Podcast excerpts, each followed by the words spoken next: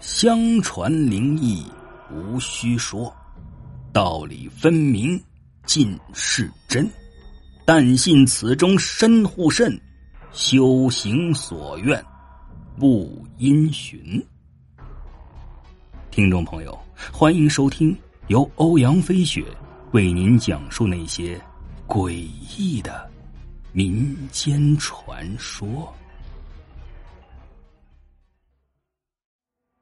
哎，这鬼地方进来容易，出去难呢。发小见状也担心起来，说道：“哎，事到如今，咱们再走走看，是怎么回事啊？”张卓没有异议，两人选择了不同的方向走。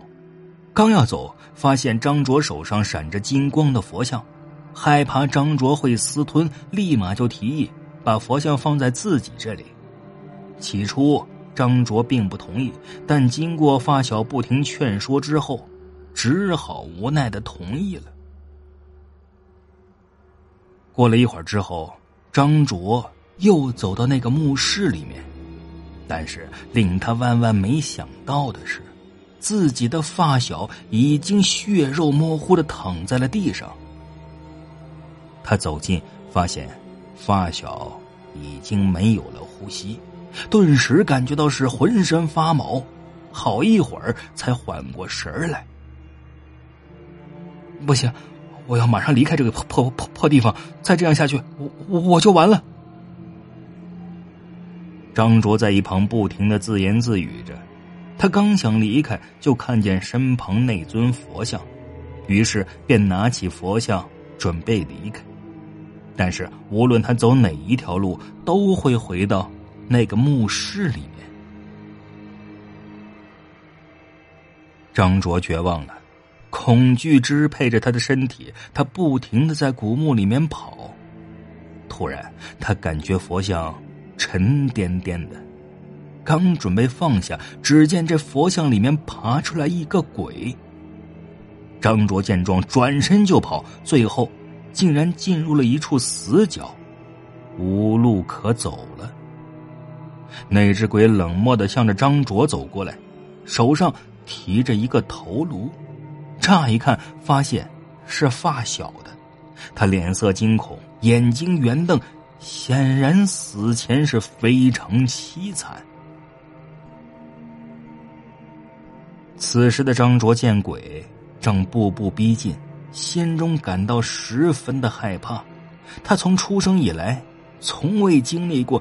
这么离奇的事情，被鬼追杀，简直就是天方夜谭。可是现在，却是事实。你你你不要过来！张卓不禁对鬼大吼道。可惜无论张卓如何叫喊，也是无济于事。于是他决定跟鬼拼了。只见。他朝着鬼扑了过去，但由于战斗力低，一个回合就败了下来。发小的脑袋也被甩到了一旁，张卓呢则被一脚踢到了一边，手也被扭断了一只。